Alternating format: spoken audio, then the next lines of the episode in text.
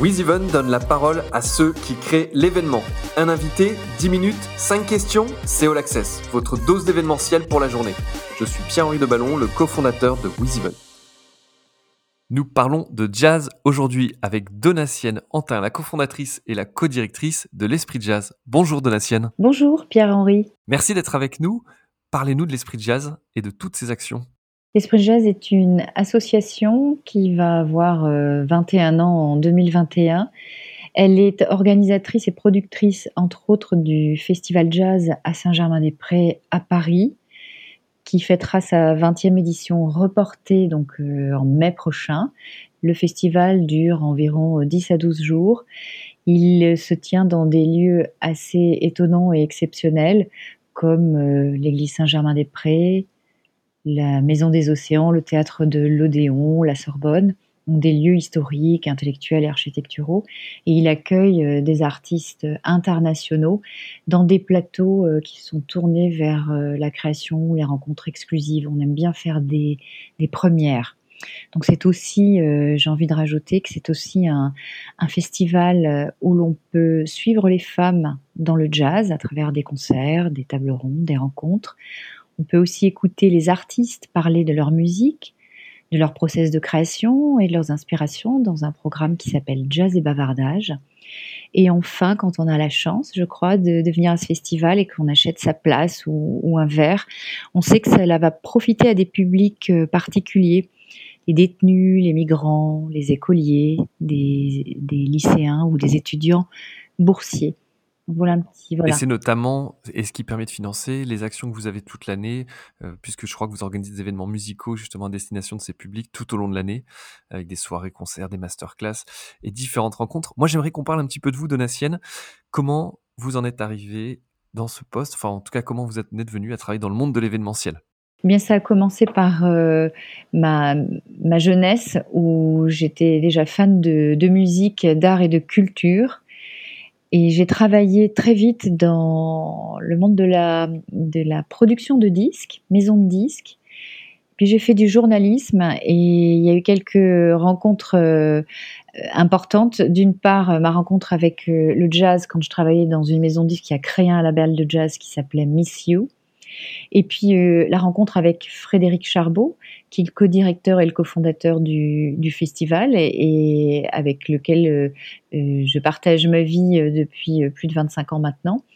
Et donc notre notre idée, ça a été à un moment donné de se dire bon, on a on a vraiment une passion dans notre vie. Les, les structures dans lesquelles on travaille sont formidables, mais on a envie d'être libre et de véritablement créer ce, pourquoi on est, on, est, on est fait.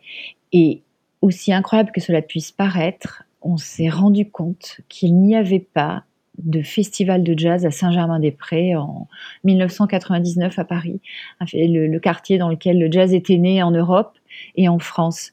Et ça a été un, tilt et un, booster. Et, voilà pourquoi, euh, en étant un petit peu fou, on déploie, on se jette dans le vide et quelquefois on a des ailes qui peuvent nous pousser. Parlons un petit peu de folie parce que dans l'événementiel, effectivement, il y a un côté on se jette dans le vide, mais ça génère aussi des, émotions et de l'adrénaline et je crois que c'est ce qu'on aime tous. Vous avez dû gérer euh, l'annulation d'un concert important euh, au théâtre de l'Odéon, celui de, Monty Alexander, et je crois que c'était un, moment marquant pour vous. Est-ce que vous pouvez nous en parler? Oui, avec, vraiment grand plaisir. Euh, Monty Alexander, ce pianiste américain, était attendu pour un, concert de clôture, je crois, et le concert de prestige du festival. Et nous apprenons quelques jours avant sa venue, et c'était la veille en plus évidemment d'un long week-end du mois de mai, qu'il est contraint d'annuler pour euh, des raisons de santé graves. Donc euh, Frédéric raccroche et on était en voiture. Et on se regarde et nous, prévenons tout de suite euh, le théâtre de l'Odéon qui a super bien réagi. Ce sont des, grands professionnels et j'ai envie de dire que c'est un des premiers points euh, du, plaisir euh, que nous avons à travailler avec tous nos partenaires, c'est qu'il y a euh, une intelligence, une solidarité, un professionnalisme et une réactivité superbe. Donc on s'est laissé 24 heures avant de prévenir officiellement le public et nous avions ces 24 heures pour remplacer l'affiche. Alors comment remplacer un très grand artiste euh, par un autre, eh bien, euh, on a échangé avec euh, Frédéric. Je nous revois dans Paris en train de, dire un certain nombre de noms. Et puis, le, très vite, le nom de Michel Legrand est venu parce qu'il avait ce côté atemporel, irremplaçable et, immense aussi.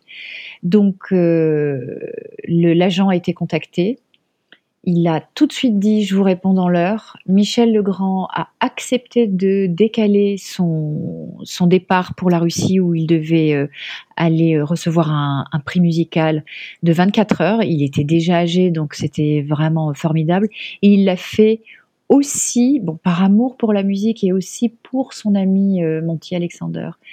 Donc tout ça s'est fait très vite, en, moins de 24 heures tous les spectateurs ont été prévenus, pas un seul ne s'est fait rembourser, et même les, invités partenaires euh, que l'on appelle souvent euh, les, invités VIP ont été enchantés et les partenaires euh, nous ont suivis sur ce changement d'affiche. Donc c'est un grand ouf et puis une satisfaction, un, plaisir de se dire que la, la, collaboration au sens premier du terme entre toute la chaîne de valeur euh, et, d'organisation a été euh, fructueuse et vertueuse. Et puis avec, euh, vous nous le disiez quand on l'a préparé ce, point, mais avec une gestion dans le calme, qui, a, permis de prendre les bonnes décisions et, derrière cette adhésion à la fois du, public et des, partenaires et puis c'est un peu l'esprit et ce que vous disiez aussi, cette solidarité entre les artistes, le jazz, le spectacle vivant et le mot vivant. Aujourd'hui, le spectacle vivant, il est un peu à l'arrêt. Comment aujourd'hui vous vivez la situation? Vous avez reporté cette édition 2020. Euh, Est-ce qu'il y a des réflexions autour du digital? Est-ce qu'il y comment vous vous projetez sur 2021 également? Euh, oui, merci de poser cette question et d'introduire euh, le mot digital.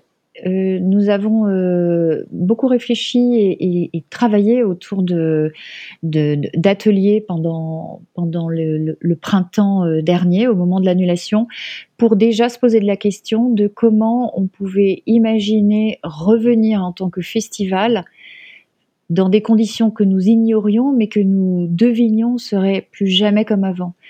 Et on a commencé à parler du, du, et donc du digital, de la dimension numérique du spectacle vivant, sans véritablement savoir comment euh, malaxer euh, cette idée qui était un peu comme une, une boule de pâte euh, qui nous faisait peur, qui collait un peu au doigt, mais nous avions cette intuition.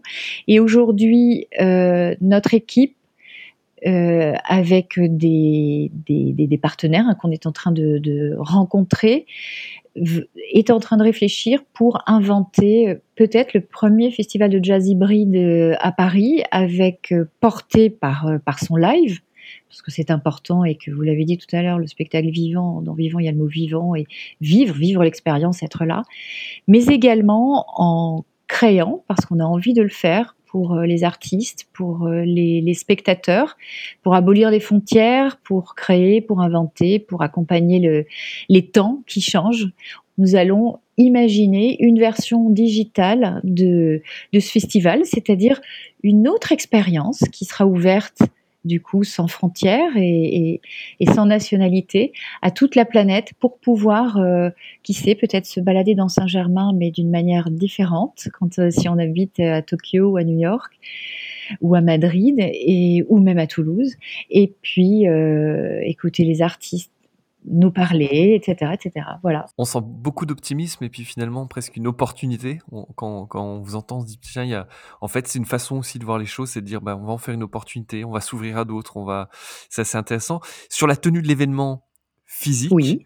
Est-ce qu'il y a le même optimisme ou est-ce qu'aujourd'hui vous êtes comme tout le monde dans cette euh, forme d'expectative euh, euh, d'attente en fait? Bien aujourd'hui, euh, euh, je, je, vais parler pour moi. Moi, je suis devenue encore plus humaine qu'avant, c'est-à-dire que euh, j'intègre dans ma vie professionnelle une donnée euh, que l'on connaît tous mais qu'on a tendance à oublier parce qu'on est dans un monde qui va vite, qui prévoit, qui a plein d'outils.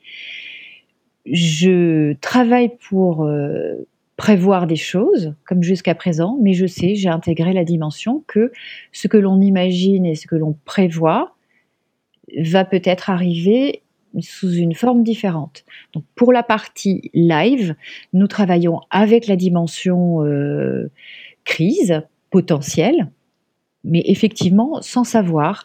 Donc notre métier euh, d'organisateur, c'est de, d'anticiper, c'est de prévoir, c'est de se poser des bonnes questions.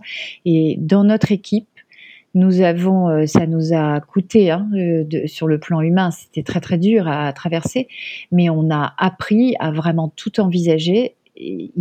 Rien ne va nous, enfin tout va nous échapper encore peut-être, hein, mais je dirais qu'on a appris à accepter l'idée que voilà de l'incertitude mais tout en étant euh, tendu et tourné vers quelque chose qui nous réunit et que l'on croit être, être un beau prochain festival. Parfait. Merci Donatienne pour, euh, pour cette plongée dans Saint-Germain-des-Prés et puis euh, dans le jazz, et puis d'avoir parlé de, cette forme d'incertitude avec des annulations de concerts et puis aussi avec des événements plus compliqués à gérer externes comme cette crise du coronavirus, mais aussi des, de formidables potentiels avec des événements digitales et, et une forme d'ouverture à d'autres. À bientôt. Au revoir. À très bientôt. Merci beaucoup. Vous écoutiez All Access, le podcast de WizEvent, la solution de billetterie, d'inscription et de cashless pour les organisateurs d'événements. Pour prolonger cet échange, partagez, commentez et notez cet épisode sur vos plateformes préférées. Et pour nous rejoindre, rien de plus simple, media.wizevent.com.